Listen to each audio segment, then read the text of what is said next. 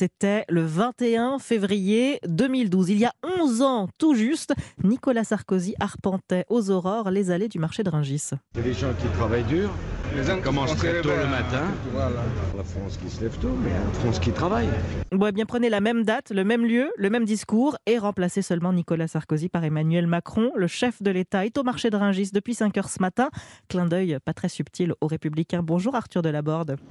Bonjour à tous. Arthur, euh, ce bain de foule du chef de l'État que vous suivez pour Europe 1, c'est l'occasion de faire de la pédagogie sur la réforme des retraites. Effectivement, Emmanuel Macron a d'abord visité euh, le pavillon des volailles après celui des viandes et au milieu des carcasses. À peine après son arrivée, le président a répondu aux premières questions sur euh, la réforme des retraites. Qu'est-ce que vous en pensez, les gens qui, qui sont travaillés dans des situations comme ça, là, au niveau des retraites La nuit, le froid, etc. C'est pour ça qu'il faut différencier ces situations, c'est ce qu'on fait. Et ensuite, c'est de permettre d'ouvrir un compte, maintenant pénibilité, avec les critères qui sont intégrés, et qu'avec ce compte, vous puissiez pouvoir soit partir plus tôt, soit vous mettre à mi-temps à partir d'un certain âge, soit se payer aussi une reconversion.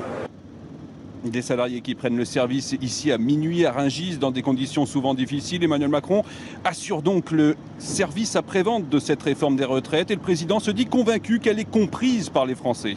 Dans l'ensemble, les gens savent que oui, il faut travailler euh, un peu plus longtemps, en moyenne tous, parce que sinon on ne pourra pas bien financer nos retraites.